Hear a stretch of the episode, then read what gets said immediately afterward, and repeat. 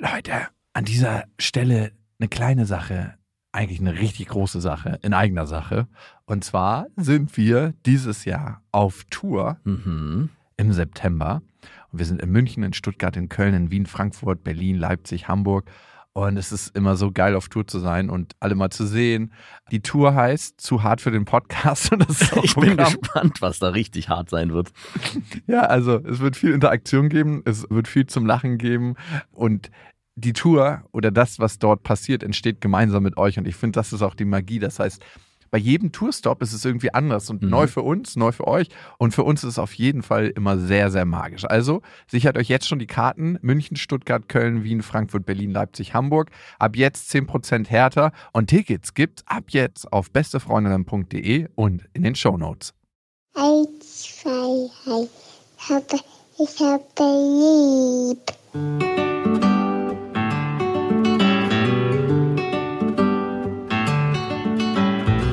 Das sind beste Vaterfreuden. Keine bösen Wörter. Die Fremde, alte Schöpfe! Setz dich bitte hin. Der langweilige Podcast übers Kinderkriegen mit Max und Jakob. Hallo und herzlich willkommen zu Beste Vaterfreuden. Hallo, und damit sind wir schon beim Thema, wenn ihr die Stimme von Max hört. Der ist nämlich ziemlich heiser. Unser kleiner Bubi hat sich gestern erkältet. Gestern über das ganze Wochenende habe ich mich erkältet. Weil du immer in deinem männlichen Muskelshirt rumlaufen musstest, ne? Schaut mal her, ich war mal im Fitnessstudio vor 26 Jahren. genau darüber wollen wir auf jeden Fall reden. Und zwar eher Krankheit bei Kindern und wie man damit als Elternteil umgeht. Und warum es manchmal verdammt nervig ist, wenn die Kinder krank sind. Wenn ich das Thema so hören würde, könnte ich mir kein langweiligeres Thema vorstellen. So Krankheit bei Kindern. Die eigene Krankheit interessiert einen immer noch nicht mal. Aber ich glaube, dass im Prozess der Krankheit was drinsteckt. Und vielleicht schaffen wir es heute, das aufzuschlüsseln. Bevor wir das tun, äh, noch ein paar Kleinigkeiten. Und zwar könnt ihr den Podcast abonnieren auf dieser, Spotify und bei iTunes. Und bei iTunes lasst uns gerne Rezension da.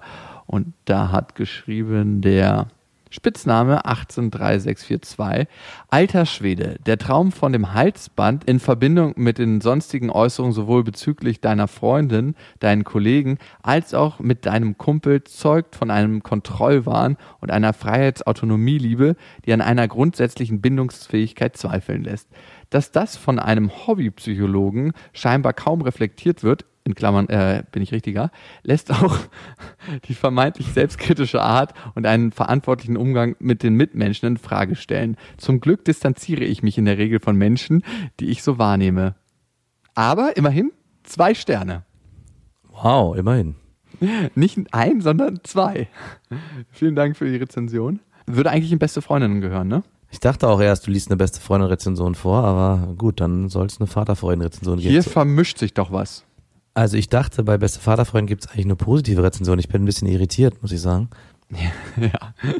Ach so, stimmt. Eigentlich ja, ne? Aber es gibt anscheinend auch negative. Aber zwei Sterne, come on. Das ist nicht so unglaublich negativ. Da ist schon ein bisschen was Positives mit drin. Auf jeden Fall. Meine Freundin ist gerade krank und dadurch ähm, bin ich jetzt ein paar Tage zu Hause geblieben. Guck natürlich, dass ich meine Freundin umsorgen kann und, und pass zu großen Anteilen dann auf unsere Tochter auf. Dieser Fall ist sehr, sehr schön, weil meine Aufgabe eigentlich darin besteht, mit meiner Tochter im Park zu gehen und ja, Freizeitaktivitäten zu gestalten. Was nicht so schön ist, ist, wenn meine Tochter krank ist und das hatten wir jetzt auch die letzten Nächte ein bisschen zumindest zahnt sie. Das ist ja nicht wirklich eine Krankheit, aber das ist ein Unwohlsein des Kindes und das war auf jeden Fall richtig nervig und anstrengend, weil sie will dann halt immer auf dem Arm und sie will nicht liegen und sie will halt immer umhergetragen werden. Das heißt, es reicht nicht auf dem Arm, sondern man muss sich auch bewegen dabei. Und du kannst dir vorstellen, um 4 Uhr morgens sie auf dem Arm zu haben und dann in Bewegung sein, von rechts nach links. Hm. Und dann ist sie eingeschlafen und dann versucht man sich so ganz vorsichtig hinzusetzen.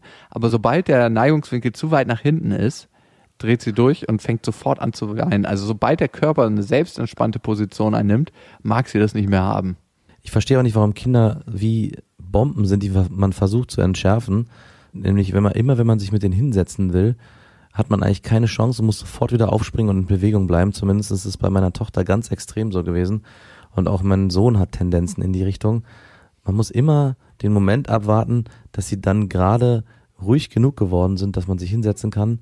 Ansonsten fängt man wieder bei Null an. Und das ist eigentlich das Schlimmste, was einem passieren kann, dass man wieder komplett das hellwache Kind wieder in den Schlaf bringen muss. Oder vielleicht auch kranke Kind oder auch zahnende Kind. Generell habe ich immer einen Blick auf Krankheiten und der wurde nochmal gestärkt. Ich habe jetzt letzte Woche die Gelegenheit gehabt, mit einem Bauern zu sprechen. Das war so ein richtig alter Bauer und ich habe eigentlich gar nicht so viel erwartet in dem Gespräch. Und manchmal ist es am schönsten, so wie wenn du auf eine Party gehst und gar nichts von der Party erwartest, auf einmal wird sie richtig gut. Der hat mir was über Krankheiten erzählt, wie er damit umgeht. Er meinte, er ist fast nie krank. Er war auch so ein Demeter-Bauer, also ähm, das Beste vom Besten, also das höchste Gütesiegel in Sachen Bioqualität. Er meint, wenn er spürt, dass er krank wird, dann legt er sich genau in dem Moment hin und gönnt dem äh, Körper Ruhe und Erholung. Und er meint, das dauert dann meistens einen Tag und dann kommt die Krankheit überhaupt nicht auf. Und da muss ich drüber nachdenken, weil wenn ich krank werde, mache ich es eigentlich immer anders. Dann versuche ich, ah, okay, das geht schon irgendwie.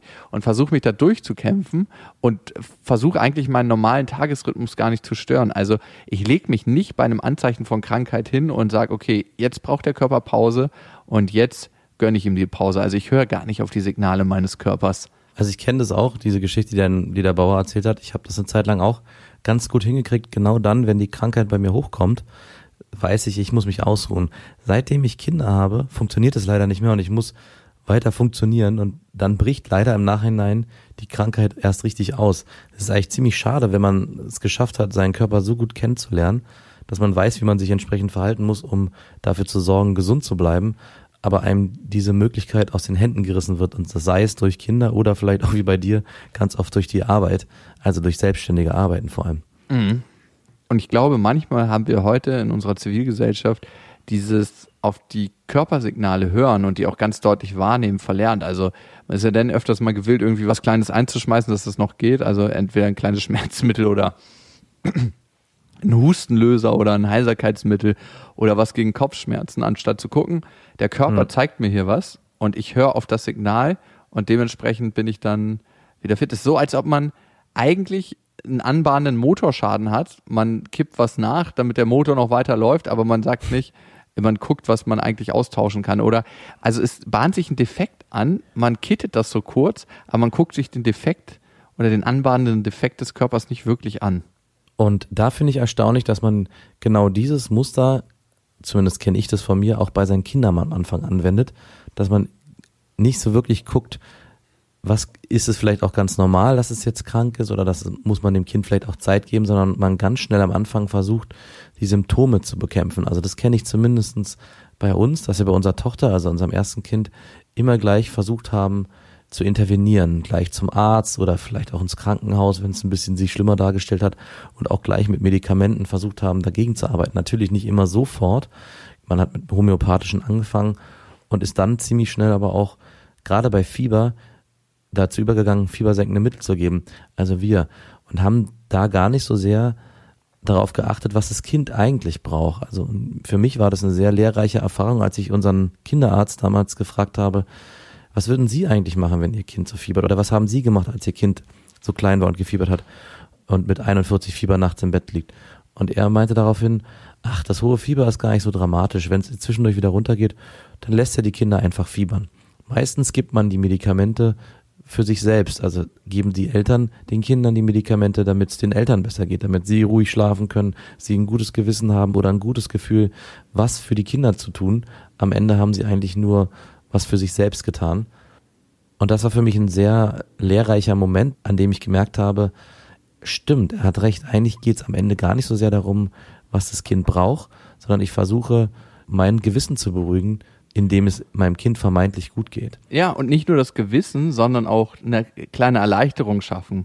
Also in dem Moment, wo es meinem Kind besser geht, kann ich ja auch besser schlafen. In dem Moment, wo mein Kind dann durchschläft, obwohl es krank ist, kann ich ja auch besser schlafen. Das heißt, manchmal ist es so anstrengend mit einem kranken Kind, dass auch Eltern sich Erleichterung verschaffen, indem sie Medikamente dem Kind geben. Was ich ganz, ganz wichtig finde, ist, wenn man ein krankes Kind hat und Fieber ist ja auch wichtig, ne? Fieber, der Körper reagiert ja mit einem bestimmten Muster auf eine Krankheit, weil er über Jahrmillionen von Jahren gelernt hat, das ist die beste Reaktion auf das und das. Wir versuchen mit der Schulmedizin, die jetzt vielleicht ein paar Jahrhunderte ist oder wenn man die anfänglichen Versuche der Medizin mit einbezieht, ein paar Jahrtausende, einen Organismus zu überlisten oder zu unterstützen, der sich über Millionen von Jahre ausgebildet hat. Das heißt, die Weisheit des Körpers ist so viel älter als die Schulmedizin oder als andere medizinische Bereiche. Und darum glaube ich, kennt der Körper in den ersten Wochen oder in den ersten Tagen am besten den Weg. Und dann gibt es Ausnahmefälle, wo man wahrscheinlich einschreiten sollte. Und ich glaube auch, dass Krankheit gerade für Kinder ein sehr, sehr wichtiger Entwicklungsprozess und Entwicklungsschritte sind. Das heißt, wenn ein Kind sich durch eine richtige Grippe durchgekämpft hat oder durch eine richtige Erkältung oder durch einen richtigen Fieber, dann macht das auch was mit dem Kind und mit der Widerstandsfähigkeit des Kindes.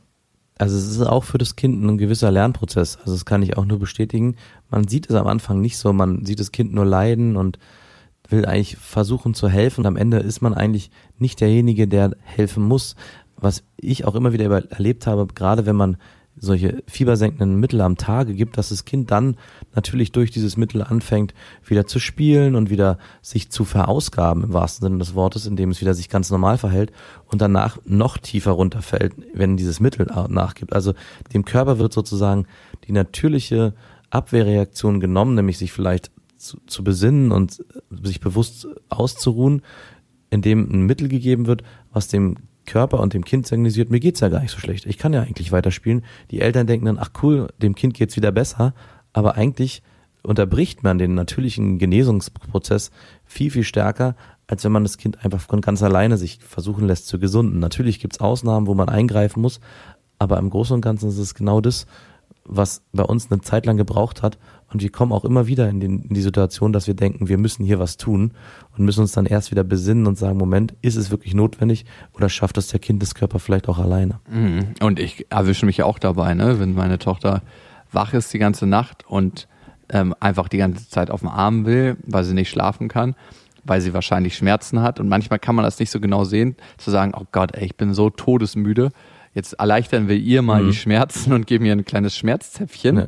Dabei erleichtert man sich selber so ein bisschen den Schlaf. Und dann auch zu gucken, dass man sagt, nee, das stehst jetzt durch. Und ja, wenn ich beruflich unterwegs bin, dann ist es meine Freundin, die das durchsteht. Und die hat eine unglaubliche Geduld mit unserer Tochter. Und ich glaube, das wertschätze ich manchmal viel zu wenig. Das merke ich immer wieder an Tagen, wo ich zu 100 Prozent gefordert bin, was das auch bedeutet, sein Herz und mein Herz ist sowieso bei meiner Tochter, aber seinen ganzen zeitlichen Einsatz für das Kind zu geben. Und das macht sie wirklich mit aller, allergrößter Hingabe. Und ich glaube, ja, man gibt das manchmal für sich selber, sowas, so schmerzlindernde Mittel. Und das ist, finde ich, auch nichts Schlechtes, aber ich glaube, man sollte sich darüber bewusst sein, dass es halt nicht nur fürs Kind ist und nicht nur das Kind dann vorschieben, sondern auch sich ganz im Klaren darüber zu sein, dass es auch für einen selber ist. Hm, auf jeden Fall. Ich bin mal gespannt, was noch für Krankheiten kommen und wie man da so durchgeht. Ich glaube, bis was richtig krasses kommt, kann man vielleicht so reden und dann kommt was richtig krasses und dann denkt man sich so, okay, Schulmedizin, wo bist du? genau, ab jetzt immer bitte.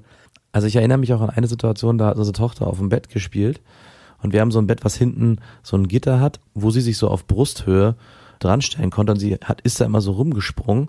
Und mit einem Mal hat sie sich drüber gelehnt, hat einen Purzelbaum geschlagen und ist dann rückwärts auf den Rücken und halt auch so halb auf den Kopf gefallen. Wir haben es nicht richtig gesehen, waren uns nicht sicher. Eigentlich hat sie es richtig gut gemacht. Sie hat sich wie bei so einer Judo-Rolle halt auf den Rücken fallen lassen, kann man schon fast sagen. und dadurch Leben. indirekt und unbewusst den, genau den Kopf geschützt. Aber trotzdem war sie danach so verstört und so anders, als wir sie vorher schon erlebt haben, wenn sie sich verletzt haben, dass wir so irritiert waren, dass wir gesagt haben, okay, wir müssen ins Krankenhaus. Es gab dann einen Moment, wo ich dran gezweifelt habe, wo ich dachte, nein, müssen wir eigentlich nicht. Ich glaube, ihr geht's gut. Das ist vor allem der Schreck und wir müssen nicht ins Krankenhaus. Aber es ist genau dieser Zwiespalt, in dem man oft ist. Sichere ich mich jetzt ab? Lasse ich mich darauf ein und lasse einen Arzt drüber gucken? Also im wahrsten Sinne des Wortes die Schulmedizin einen Blick drauf werfen? Oder verlasse ich mich auf mein Gefühl, dass meine Tochter sich doch ganz gut hier wieder gefangen hat? Wir haben uns nicht auf unser Gefühl verlassen, sondern sind ins Krankenhaus gefahren. Ich habe dann aber schon im Krankenhaus in der Notaufnahme gemerkt, es ist eigentlich alles gut. Meine Tochter hat sich da schon wieder ziemlich normal verhalten und es hat sich dann bestätigt im Krankenhaus, als der Arzt drauf geguckt hat und meinte, es ist wahrscheinlich wirklich, wenn dann überhaupt eine minimale Gehirnerschütterung und man braucht sich eigentlich keine Sorgen machen. Aber es ist oft immer diese Sorge ums Kind, die viel, viel größer ist, als wahrscheinlich die eigentliche Krankheit oder der eigentliche Unfall, der wirklich passiert ist. Ich kann das aber voll verstehen. Gerade so, wenn ein Kind auf den Kopf fällt, da malt man sich einfach alles aus und Mhm. denkt sich so, okay, äh, wenn da jetzt irgendwie ein Blutgerinnsel entstanden ist oder irgendwas dergleichen, da möchte ich doch mal jemanden rüber gucken lassen.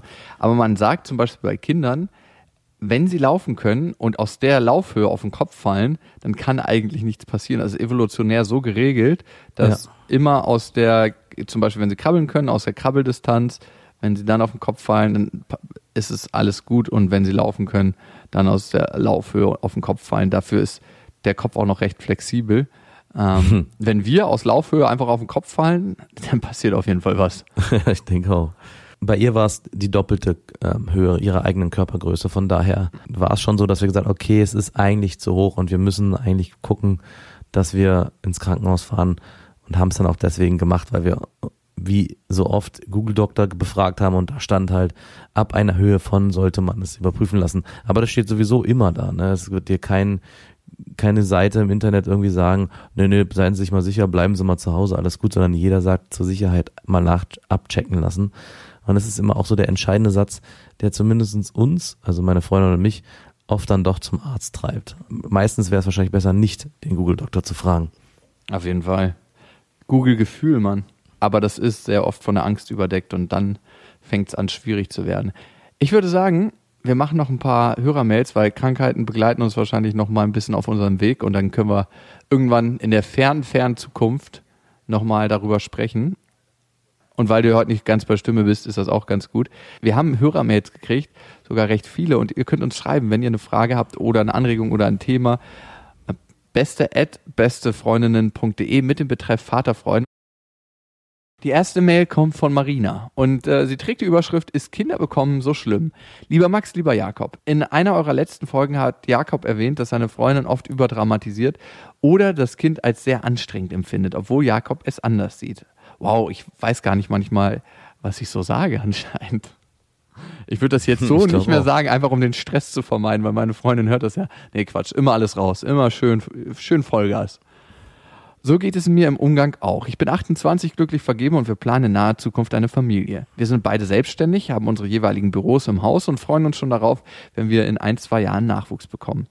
In meiner Umgebung gibt es schon viele Kinder und ich beobachte bei allen Müttern das Gleiche. Sie sind total genervt von ihren Kindern, haben nie Zeit für sich, motzen über ihre Männer und die Männer sind passiv, scheinen das logische Denken im Moment der Geburt an die Frau gegeben zu haben und sind scheinbar froh, wenn sie mal zu Hause raus sind. Dabei fahren alle das klassische Modell. Mutter ein, zwei Jahre zu Hause und der Vater geht arbeiten. Ich empfinde die meisten Kinder als recht unkompliziert. Keines davon ist ein Schreikind oder ähnliches. Aber natürlich erlebe ich dann nur ein paar Stunden oder Tage, also kleine Ausschnitte. Wir planen es anders. Wir möchten beide Zeit für den Nachwuchs und ich möchte nicht besonders lange aufhören zu arbeiten. Wir beide lieben unsere Arbeit, können flexibel arbeiten und teilen uns unsere Arbeit selbst ein. Ich weiß, dass Max denkt, die Mutter soll zu Hause bleiben. du alter Schowie. Ich bin aber aktuell zumindest der Meinung, dass beides geht. Jetzt meine Frage.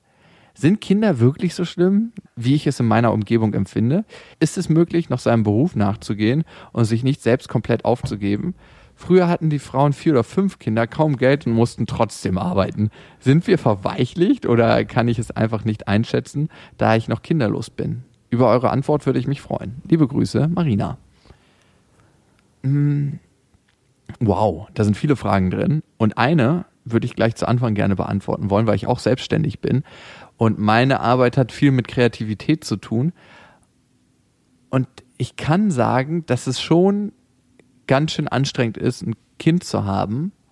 Und ich muss auch dazu sagen, bei mir übernimmt ja meine Freundin einen viel größeren Anteil, als ich das tue.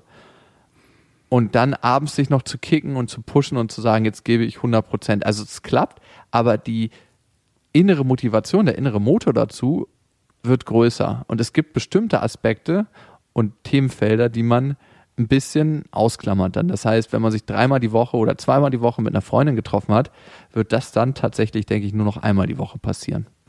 Also ich musste sofort an eine Situation denken. Und zwar war ich heute mit meiner Freundin und meinem Sohn essen. Und er hat natürlich am Ende, als wir dann gegangen sind, so ein bisschen rumgequengelt und ich habe den auf den Arm genommen und auf dem Arm war er dann zufrieden. Aber ich dachte dann auch so, wenn der jetzt in der Situation quengeln würde er hat nicht gequengelt, aber er war fröhlich, war es für mich so, dass ich dachte, es wäre egal. Also es wäre nicht, für mich nicht störend als Vater, wenn mein Sohn in so einer Situation nicht so ist, wie man sich das vielleicht immer wünschen mag. Und ich glaube, es braucht eine gewisse Zeit, bis man als Eltern so eine gewisse Grundentspanntheit an den Tag legt. Wir waren auch auf dem Festivalgelände und meine Freundin kam mit beiden Kindern vorbei, als wir aufgebaut haben. Und ich glaube, meine Tochter war sehr zurückhaltend und wollte direkt auf meinen Arm und mein Sohn hat gemeckert und hat, ich habe den auch auf den Arm gehabt und dann haben irgendwie beide gequengelt. Und ich weiß noch, dass eine der Damen, die auf dem Festivalgelände auch geholfen haben, meinten, also Kinder mögen ja schon sein, aber für mich könnte ich mir das überhaupt nicht vorstellen. Und ich kann es das verstehen, dass man von außen oft das Gefühl hat, um Gottes Willen ist das schlimm, wenn man das sieht, aber wenn man selber in der Situation ist, gibt es natürlich diese Phasen auch.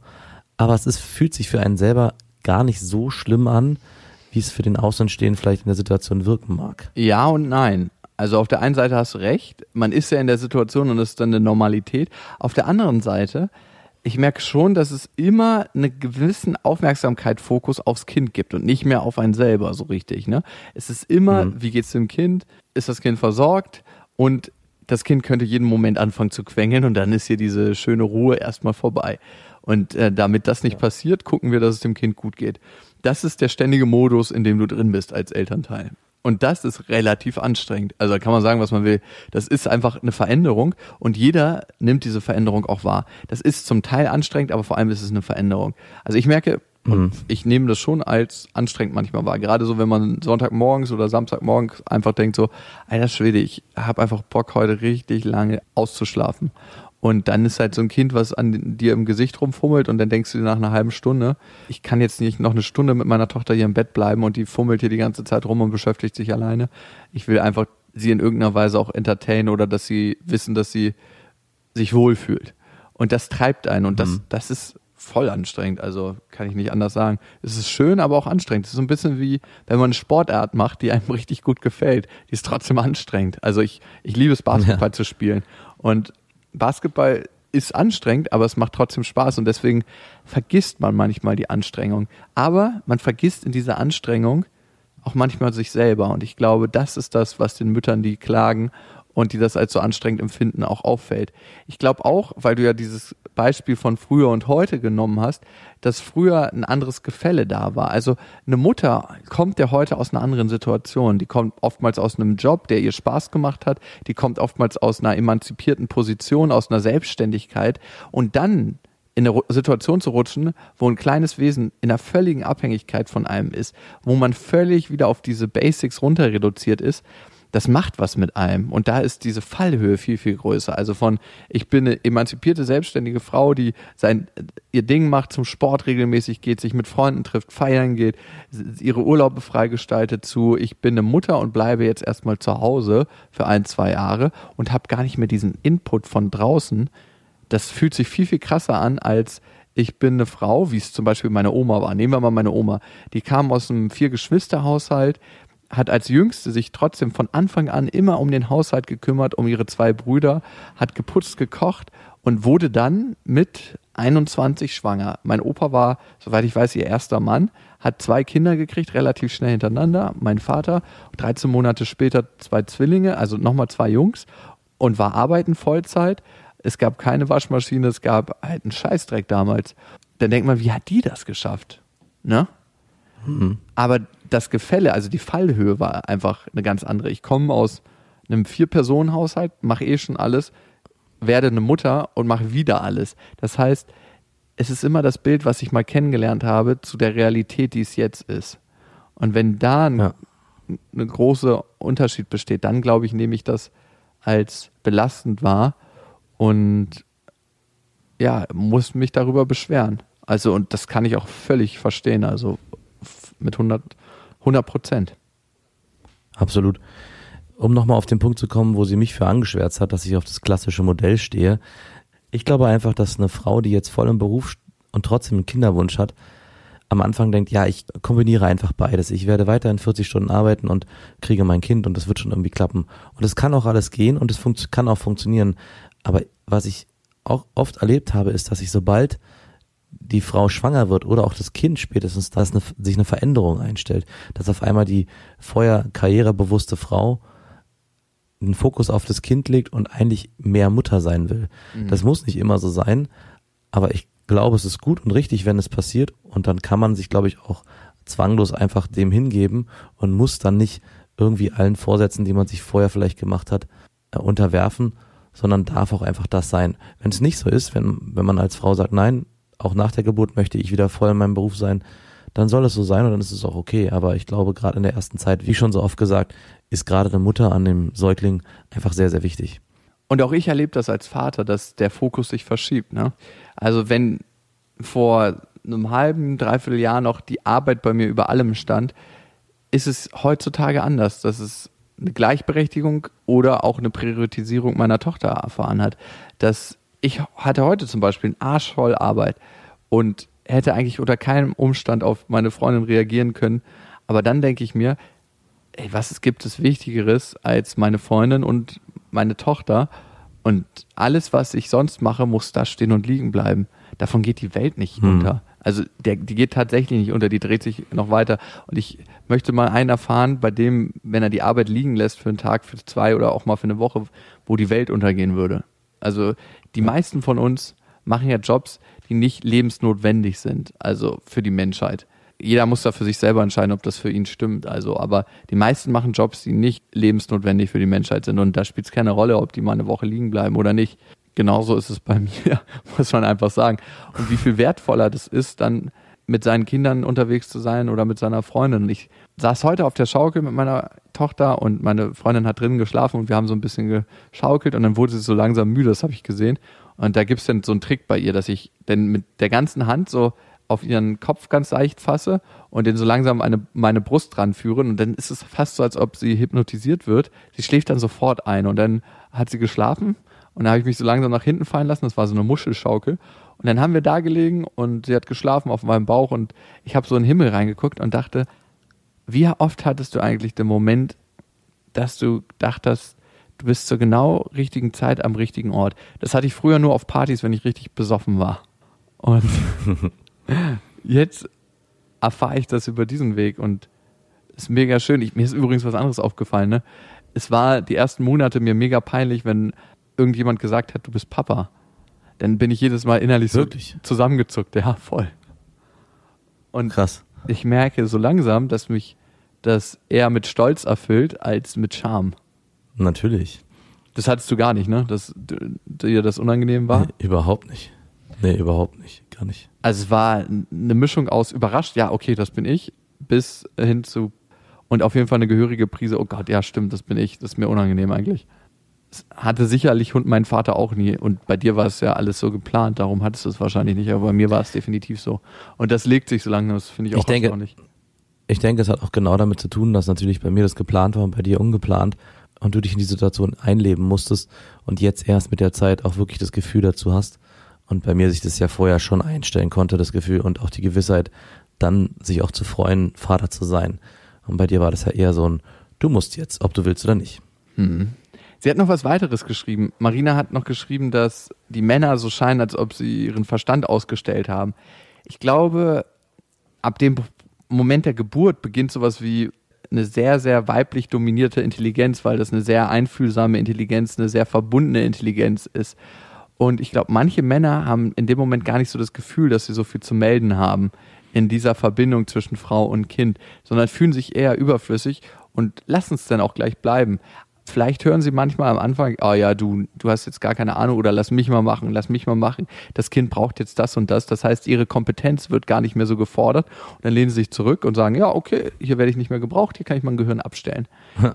Das zweite ist, was ich beobachte, bei mir zumindest und auch bei anderen Männern, von denen ich höre, ist, dass die Frauen in so einer Art Meckermodus sind. Das heißt, sie kanalisieren ihre Unzufriedenheit durch Meckerei und entsprechend hat der Mann nicht mehr das Gefühl, irgendwas richtig zu machen und denkt sich, ach, scheiß drauf, dann mache ich gar nichts mehr.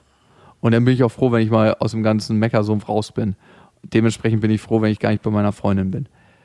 Und ja, die, die Frau bezweckt, wenn sie was mit dem Meckern bezwecken will, nicht, dass sie mehr Unterstützung von ihrem Mann erfährt, sondern dass sich der Mann mehr und mehr zurückzieht. Und eine Frau, die möchte, dass sie mehr Unterstützung von ihrem Mann erfährt, muss definitiv, und das glaube ich brauchen die meisten Männer, ganz, ganz klare Ansagen machen. Wie quasi das ein Chef Ja. mit dem Mann macht, also mit seinem Angestellten macht. Also man muss den Mann quasi als Knecht der Familie sehen Auf jeden Fall. und sagen, hey, Montag ist übrigens dein Tag mit deiner Tochter.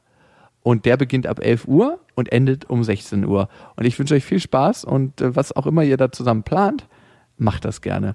Bis dahin. Und es kann auch sehr schön sein. Ich kann nur bestätigen, Zeit mit seinem eigenen Kind ohne Mutter ist was sehr, sehr angenehmes und was sehr, sehr, sehr, schönes. Mache ich viel zu selten, aber jedes Mal, wenn ich es mache, ist es eine Zeit, die einem nie wieder jemand geben kann, weil das so besonders ist.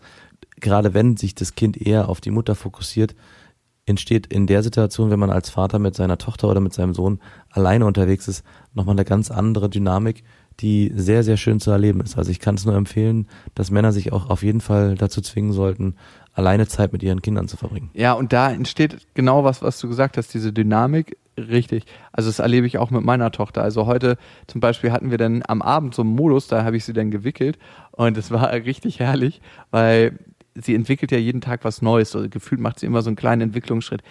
Ich erwische mich auch gar nicht zu fragen, was macht sie jetzt und was machen andere Kinder in dem Alter, weil ich das gar nicht weiß. ich bin einfach zu unwissend und das ist total angenehm und ich möchte da gerne bleiben in dieser Unwissenheit. Aber heute hat sie das erste Mal, immer wenn sie auf dem Wickeltisch ist, dann tue ich so, als ob ich so ihre Füße schlucke, ne? So, nimm die im Mund. Ja. Und dann hat sie so aus Zufall mich so weggekickt und ich habe so getan, als ob ich nach hinten geschleudert werde.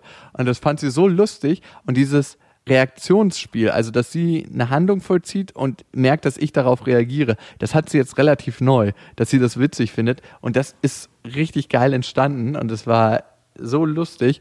Und das war, glaube ich, auch dem geschuldet, dass wir einfach den ganzen Tag schon miteinander verbracht hatten und in so einer Art Blödelmodus waren. Also kennst du es doch, wenn du mit Kumpels in so einem Blödelmodus Ja, drin klar. bist. Und das hast du einfach mit deinen Kindern auch, wenn du den ganzen Tag schon so, eine, so, ein, so ein Feld aufgebaut hast, quasi. Und es wird auch noch mehr werden, das kann ich dir jetzt schon versprechen. Gerade wenn die Kinder Eltern werden und deine Tochter anfängt zu reden. Papa ist immer der Blödelheini. Und Mama muss dann dazwischen gehen und für Vernunft sorgen. Das ist eine geile Bastion, die sich die Männer da aneignen können. Ich bin einfach mal mit Kind. Ja, auf jeden Fall. Und äh, es war auch sehr lustig, weil es war so eine Viertelstunde vor dem zu Bett gehen. Wir haben dann auch im Bett noch gekämpft und meine Freundin musste dann natürlich sich stillen und so ein richtig wildes Kind stillen. und, Bett- und dann zur Ruhe bringen. ja, perfekt. So mache ich es auch am liebsten. Ich bin fein raus. Und nochmal zu dem Meckern von Frauen. Ich glaube, dass viele Frauen sich nicht gesehen fühlen von ihren Männern für das, was sie da eigentlich leisten. Und das ist eine unglaubliche Leistung, die eine Frau vollbringt. In dieser Ruhe, in dieser Mütterlichkeit, in dieser Liebe, die sie zu ihrem Kind hat. Leistung ist ein hässliches Wort da, aber es ist einfach eine krasse Opfergabe, eine krasse Aufgabe ein Stück weit auch von sich selbst. Und ich glaube, manche Frauen nutzen das Ventil des Meckerns, um dafür auch mehr zu sehen und mehr gesehen zu werden und mehr Anerkennung zu bekommen. Ich denke nicht, dass das funktionieren wird, aber ich kann verstehen, dass sie diesen Weg wählen. Warum warst du eigentlich so still eigentlich? War ja nicht, weil ich so viele weise Sachen gesagt habe. Weil ich mich für jedes Wort, was ich hier laut aussprechen will, sehr konzentrieren muss, damit mir meine Stimme nicht wegbricht. Kennst du das, wenn man sich so richtig konzentrieren muss, weil man so besoffen ist? So ist es. So, wo man denkt, man klingt noch völlig normal, aber man ist schon richtig hart am Lallen. Das haben wir, hat man übrigens auf dem Festival bei uns gehört, ne? als wir die letzte Show hatten mit Beste Freundinnen, wie hart ich da am Lallen war. Also es war wirklich ein, Wirklich, ja? also nicht 100% am Lallen, aber man hört schon, dass ich richtig angeheitert bin. Meine Stimme klang wie deine, noch mit ein bisschen mehr Druck, noch lauter und einfach sehr unseriös. Wie jemand, bei dem es immer klappert in der Tüte und der sich dann morgens um 11 Uhr eine Flasche Hochprozentiges holt und noch so Klopfer. Sehr schön. Und eine Schachtel Kippen natürlich, darf man auch nicht vergessen. In diesem Sinne, wenn ihr ein Thema habt oder eine Frage, die euch beschäftigt oder einfach mal eine eigene Geschichte hier einbringen wollt, dann schreibt uns an beste@bestefreundinnen.de mit dem Betreff Vaterfreuden. Und ihr wisst ja, es gibt kein richtig oder falsch. Erziehung ist einfach anders. Macht's gut. Das waren Beste Vaterfreuden mit Max und Jakob. Jetzt auf iTunes, Spotify, Deezer und YouTube. Der 7-One Audio Podcast-Tipp. Hallo, ich bin Lynn. Und ich bin Leo. Ihr kennt uns vielleicht schon vom True Crime Podcast Mord auf Ex. Eigentlich sprechen wir da ja jede Woche über Verbrechen. Mhm. Aber da gibt es ja noch ein anderes Thema, das die Menschen und uns schon immer fasziniert hat. Die Liebe. Krasse Geschichten, die wirklich passiert sind. Bonnie und Clyde zum Beispiel. Cleopatra und Caesar. Oder Diana und Charles. Oder halt Camilla. Liebe gibt's bei True Love aber auch nicht nur im klassischen Sinne. Es geht auch um Familie, um die Liebe zum Beruf oder sich selbst oder Freundschaft. Am besten sind ja auch eh die Filme, wo dann am Ende steht, nach einer wahren Begebenheit. Mhm. Das sind so Geschichten, die kannst du dir eigentlich gar nicht ausdenken. Ja. Und das gibt's jetzt eben als Podcast. Und das Ganze heißt True Love. Ja, der Name sagt es eigentlich schon. Aus True Crime wird True Love. Krasse Geschichten, Plot-Twist und verrückte Protagonisten. Es ist also in anderen Worten ein Podcast für alle, die True Crime hassen, aber auch für alle, die True Crime lieben. Macht euch bereit für ein neues Podcast-Genre, True Love. Oh, ich kann es gar nicht abwarten, euch die Geschichte zu erzählen von zum Beispiel dem Jungen, der nach seiner Mutter gesucht hat. Jahrelang, auch wenn ich wahrscheinlich dabei heulen werde. Oder die Geschichte von Sissy. Also der Film ist nichts dagegen. Ab dem 20. Oktober, überall wo es Podcasts gibt, True Love. Echte Geschichten, wahre Liebe. Voller Werbespruch, oder? Ja, aber es ist ja auch schön. Der Podcast macht ja glücklich. Ja, deswegen jetzt am besten direkt abonnieren.